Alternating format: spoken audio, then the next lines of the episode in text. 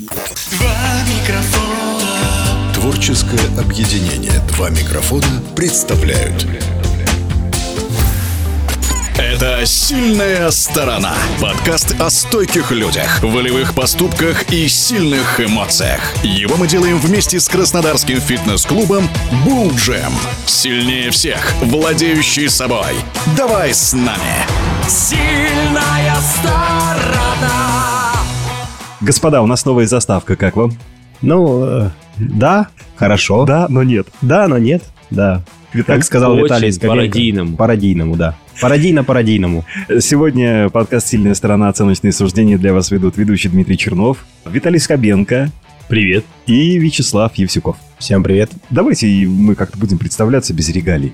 Рега- а регалий-то достаточно. Один Виталий только защитил какой-то титул судьи по волейболу. Без рыгалей, пожалуйста. Так мне говорят после корпоратива всегда. Без без рыгалей, Вячеслав. Так, Виталий, расскажи, какой титул ты защитил? У меня разряд судьи. Ян Сузан де Базан? Да. Второй пока. А это какой-то крутой? Нет. Но это лучше, чем третий. Но Да, идет третий, потом второй, потом первый, всероссийский, потом уже международный. Слушай, а у Категория. слесарей, по-моему, разряды наоборот от нуля к десятке. И у лучше, да? токарей. Чем больше... у Категории, токарей. Чем категории. дальше от нуля, тем круче. А у судей наоборот. Чем ближе к единице, тем типа первый разряд. Ну, потом всероссийская, там уже знание английского надо. а зачем На всероссийский уровне разряд знания какой? английского? Б, да? Или В. Ну, Б есть Б. такой уровень, Б. есть уровень Ты, в С. общем, э, Уровень в Б. России, потому что даже э, на не самой суперлиге играют люди из э, других стран, и ты должен изъясняться по-английскому. По-английски. Да, по-английски. По- ты должен Но Ну, вам можно по-английскому. Да. Так как я его не знаю, да. В общем, надо учить английский, чтобы получить еще ту категорию. Там много чего надо сдавать. Вячеслав, что нового у вас? А, ну, ничего. Все по-старому. Прическа, я смотрю. Прическа, она стала результатом ношения шапки, капюшона и завязывания, там, не знаю, всего, всего чего подряд на голове, чтобы не замерзнуть. Тогда расскажу вам о своем. Прошло приблизительно две недели с того момента, как мы записали шестой выпуск подкаста, где я, Андрей и Слава говорили о культуре питания. Что со мной происходит? Итак, Ну, две недели так. я внимательно прослушал подкаст. Я все понял и стал э, тщательно записывать все, что я ем. Что бы я ни делал, углеводы и жиры всегда перебивали белки. Однажды, придя на тренировку, я поговорил с Андреем. Андрей, ну что бы я ни ел, вот, ну казалось бы, яйца, мясо, там, хлеб не ем, творог. Пиво. А Андрей сказал э, Дмитрию не пить пиво. И тогда Дмитрий решил его есть. Ест. Это можно сказать ест, да. Ест пиво. Не, Если серьезно, я сейчас от пива отказался. Короче, поговорил с Сычевым. Записывай, говорит Сычев. Наконец-то я этого от него добивался э, долго. Э, 300-400 грамм мяса. Рыба обязательно. И пару раз в неделю, можно чаще. Э, 4-5 яиц. Это в день, в день, повторяю. Значит, э, творога э, 150-200 грамм. 50 грамм орехов. Масла немного. А из углеводов 100 грамм каши цельнозерновой и какой-то фрукт. Причем капуста, зелень, вот это все в неограниченном количестве. Что заметил? С 85 ушел на уровень 83 783. Очень непривычно. По-прежнему записываю все, что ем. Сейчас начинают преобладать белки, на втором месте жиры, которые делят это второе место вместе с углеводами. Я, Слава, никак понять не могу. Как привести свое питание к идеальному вот этому балансу, равновесию? Сколько ты к этому ушел? Ну, ты мне сказал просто продукты, а БЖУ не сказал. Ну, там в зависимости от того, какое мясо. 300-400 грамм мяса. Какого мяса? Съев 400 грамм Любого. говядины, это одно. Оленина. Съел 400 грамм э, окулятины, это совсем другое. Акулятина? Ну, Да, акулятина, оленина, лучше всего барсук. Барсучий жир. Да. Мне в детстве давали барсучий жир. Да, а и, и барсучья струя обязательно нужна. Бобриная. Бобриная, да. Бобриная струя. У меня есть. Отлично. В меня не влезает. Первые несколько дней э, закупил полтора килограмма грудки индейки. Отварил, просто отварил в хорошем бульоне. Соль, лаврушка. Прекрасно. С творогом все понятно, вот эти брикетики покупаю 5%. Нормально же? Или его надо обезжиренным есть? И как, мне, мне же нет. Говорят, в обезжиренном там вообще ничего нет. Да это вранье. Есть. Все есть, э, ну 5%, 5% если ты ешь, то просто учитывайте 5%, все. 4-5 яиц вообще без проблем мне очень нравится, а вот фрукт еще влезает. До на 100 грамм каши места нет в желудке. И по выходным срываюсь. Например, сегодня 5 часов был в автосервисе, где с моим товарищем чинили автомобиль. Какой белок? Ну, пицца. Пицца и чай. Отвратительно. Ну, вы же в прошлом подкасте говорили. Один раз в неделю нормально, если ты всю неделю будешь. Не, ну смотрите, Дмитрий, э, во-первых, нужно просто перестать ремонтировать машину. А, вот первое, первый профит. Ты будешь ходить пешком, будешь больше тратить калорий. Так. А второе, не будешь есть пиццу с чаем в автосервисе. Все. Одни. Немытыми руками. Да, и ноль минусов. Есть огромное желание разослать всем ссылку клиентам своим Ага. и в обязательном порядке заставить их прослушать.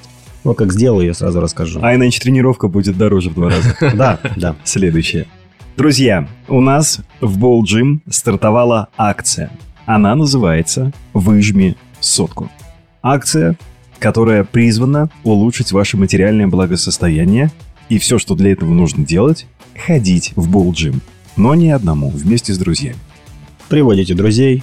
а, За каждого друга мы начисляем баллы. А, Один год равен одному баллу. 6 месяцев равно там 0,6 баллов и так далее. Набирайте 100 баллов за целый год и получаете 100 тысяч рублей наличкой. Мы Ну. вам платим. Но здесь нужно заметить, что набрав 10, 50 или 70, ну я предпочитаю э, формулировку не баллы, а года. Набрав 10, 50 или 70 лет, каждый из вас может претендовать на промежуточные финансовые вознаграждения в виде 5 и 10 тысяч рублей соответственно. Я несколько раз столкнулся с таким вопросом.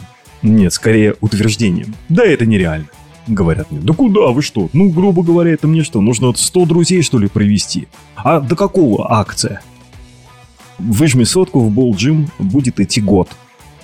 Да, это действительно непросто. Поэтому у нас э, сейчас в весенние месяцы есть X2. Что это такое? Мы умножим на 2 срок абонемента, купленного вашим товарищем по вашей рекомендации, если он придет с 1 по 10 число. Каждого месяца, да. То есть в марте, в апреле, в мае и так далее. И хорошая новость для тех, кто говорит, это невозможно, да я даже не буду. Да, ну, это... Во-первых, народ привык к халяве, поверьте, я знаю.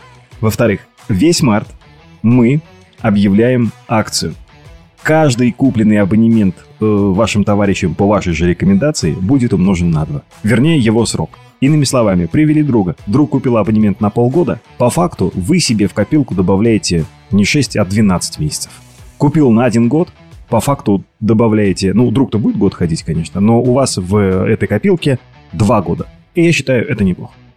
Да. И еще, я, если позволите, воспользуюсь служебным положением и раскрою карты. Есть э, лазейки, благодаря которым реально можно стать счастливым обладателем сотки. Ну, как минимум, там, призов 5 или 10 тысяч рублей, ну, это точно. У кого есть шансы потенциальные, причем большие? У студентов. Сегодня пришел один, через неделю он приводит еще двоих-троих. Они тоже покупают абонементы, а в Болджим есть специальный тариф студенческий. Кстати, удивитесь, позвоните в отдел продаж, уточните, что такое студенческий тариф, вам будет приятно. Ребята, студенты, не тяните каждый одеяло на себя.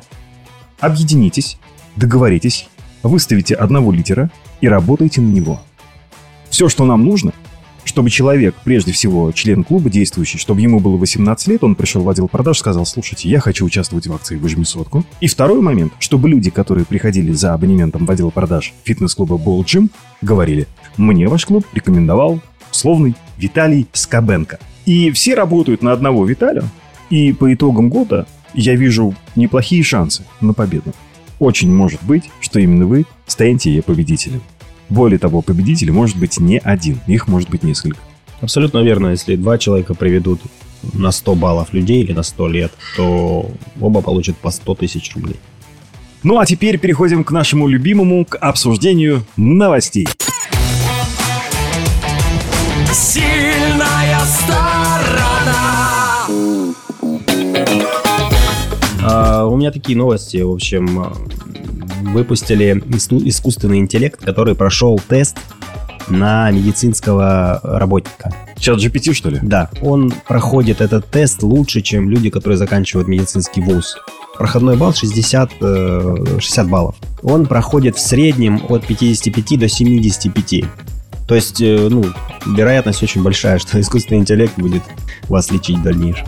По-моему, в Британии хотят провести первый судебный процесс, где в роли судьи будет э, нейросеть. Да, да, да. У них э, судебная правовая система вообще по-другому устроена.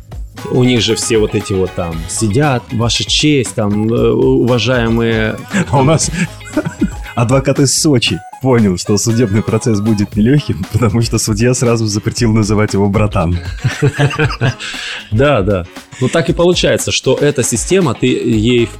В общем, я немного о ней читал. Они туда впулили всю историю в книгах, которая была когда-либо создана человеком до 2021 года включительно она сейчас не имеет э, выхода в интернет, то есть она не может обновляться. Вот все, что у нее это есть до 2021 года, она это все знает, и она в считанные секунды, в доли секунд тебе выдает вообще знание всего мира за все э, ее годы. Кто-нибудь пробовал работать с чат GPT?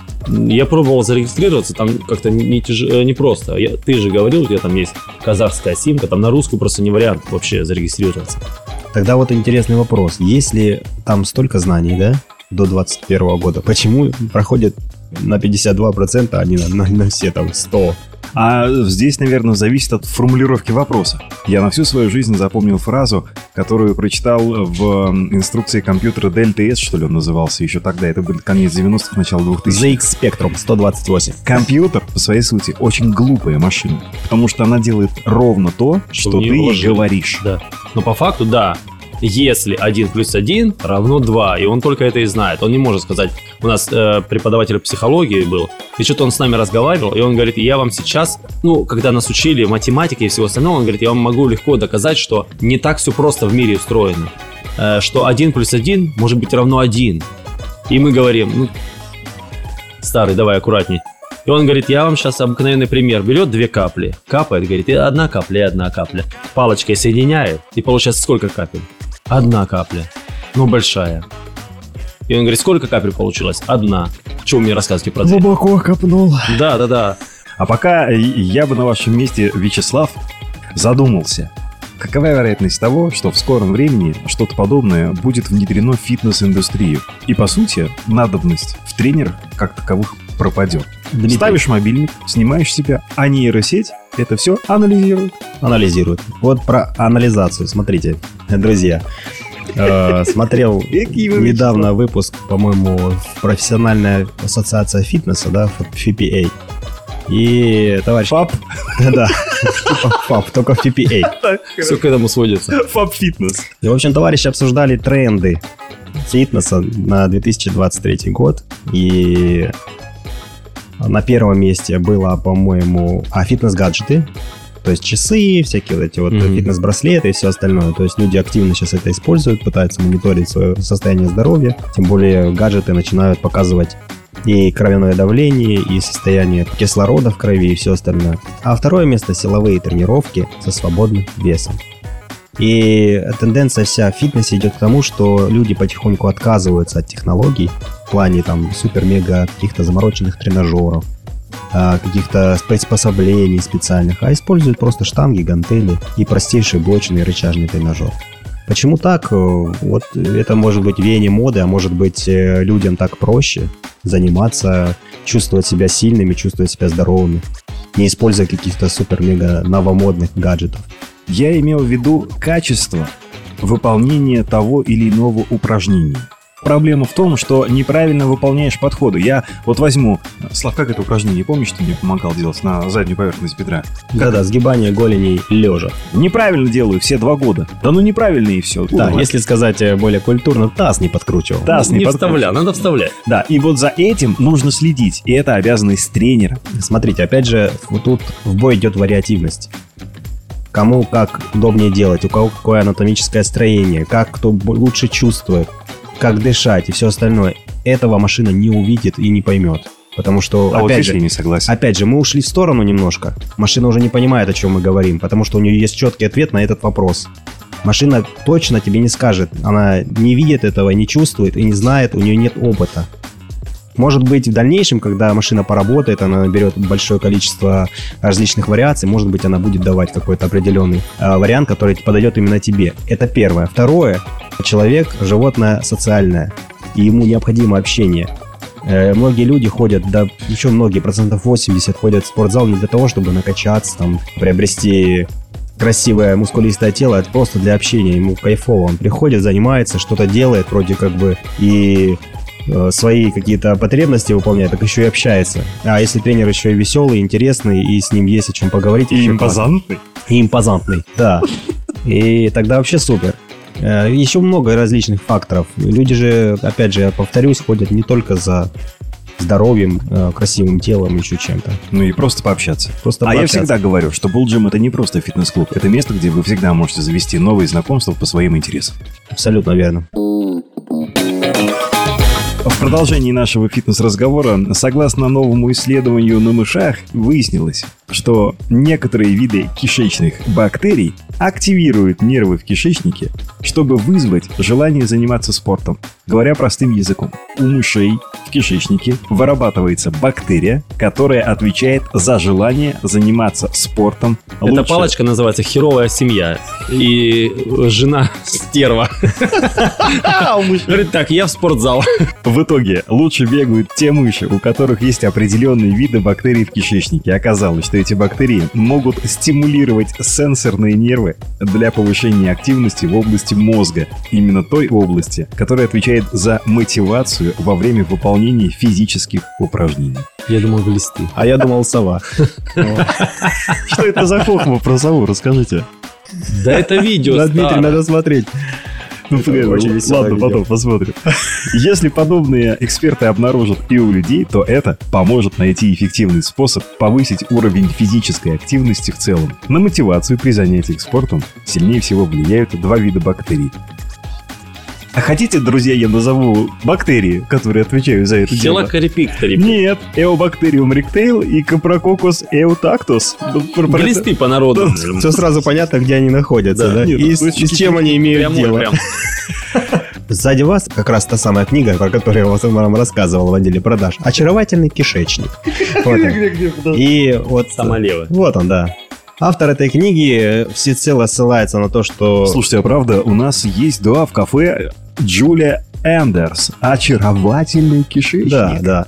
И вот автор все, всецело ссылается на то, что всеми чувствами и так далее управляет кишечник. То есть бактерии, которые там находятся, работа кишечника. В общем, если ты болеешь, то это кишечник. Если ты радостный, то это кишечник. Если ты занимаешься в зале, это тоже кишечник.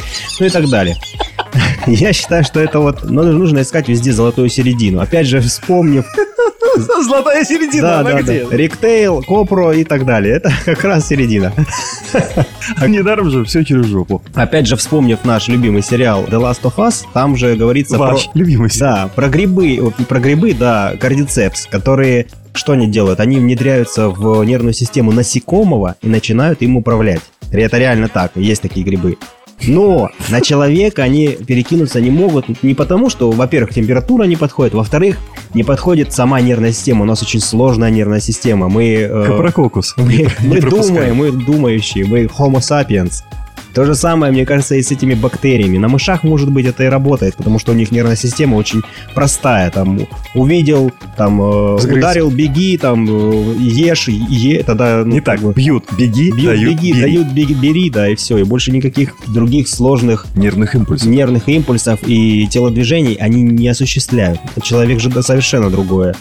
И влияние каких-то там бактерий на наше поведение и мотивацию, ну, блин, это очень-очень-очень за уши притянуто, мне кажется. А меня очень пугают сверхмотивированные люди.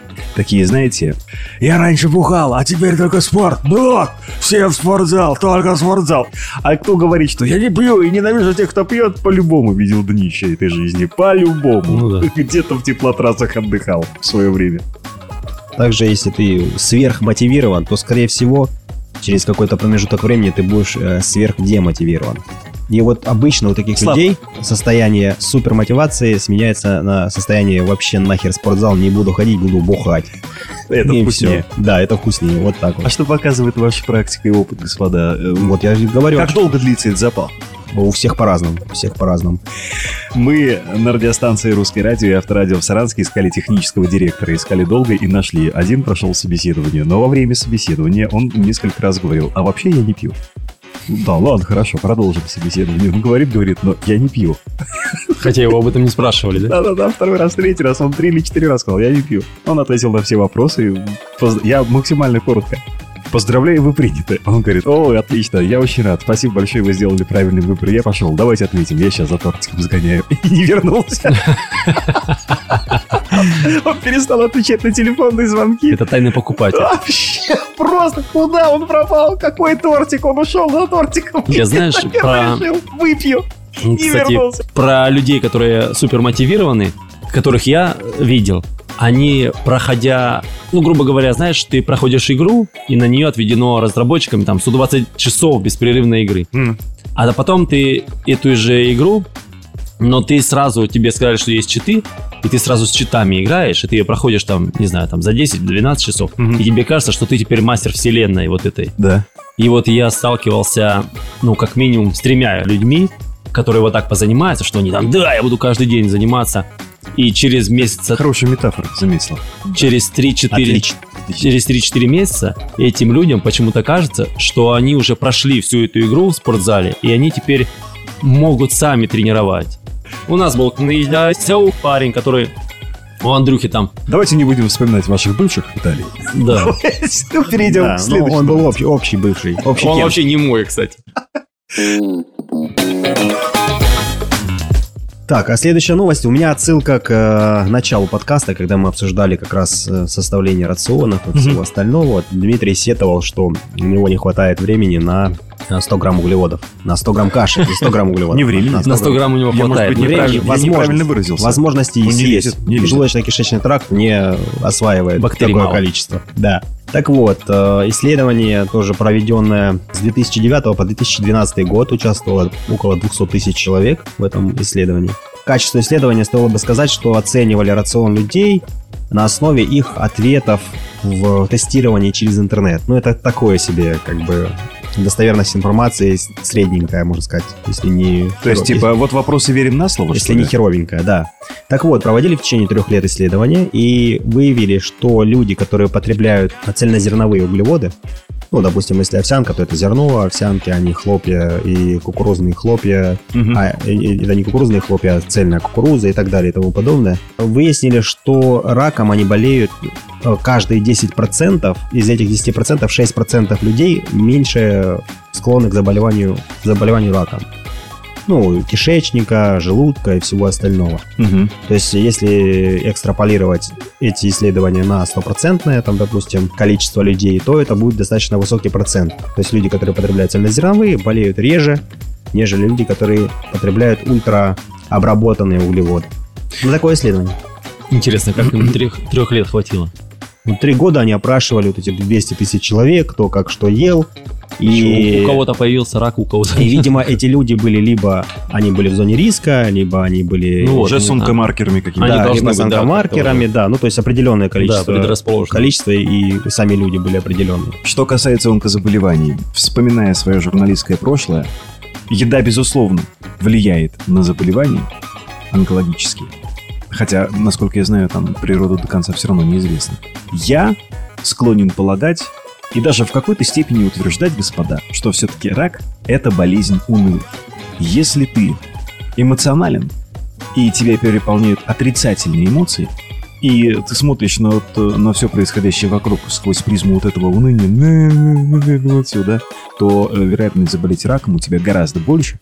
То вероятность заболеть раком у тебя гораздо больше, нежели у человека, позитивно смотрящего на все происходящее. Как тут не вспомнить анекдот? Доктор, у меня вот полшестого. Он говорит, ну да, висит, зато как вертится. Посмотрите. Есть одно но, вот сейчас я, Виталий, кстати, задал резонный вопрос, и здесь вот как раз в исследовании это описано. Случаи заболеваемости раком были выявлены путем привязки данных к национальным реестрам рака и смертности. То есть эти люди были привязаны к этим реестрам, и, в общем, вот таким образом они выявили заболеваемость или незаболеваемость. А что касается рака, да, я с вами полностью согласен, что на нервной почве можно заболеть всем чем угодно, и особенно раком в том Да, числе. нервные-нервные. Но также влияет и экология, тоже влияет. Вот у меня есть э, родственник, он работал долгое время на лакокрасочных заводах, ну, на вот э, производстве именно красок, лаков, э, нефтепродуктов, всего остального. Достаточно вредное производство. И за 40 лет вот он заработал себе рак. Ну, ну, умер, к сожалению, царство небесное. Вот, вот таким образом получилось. Канцерогенность влияет. То есть те э, маркеры, которые ну, способствуют образованию раковых клеток.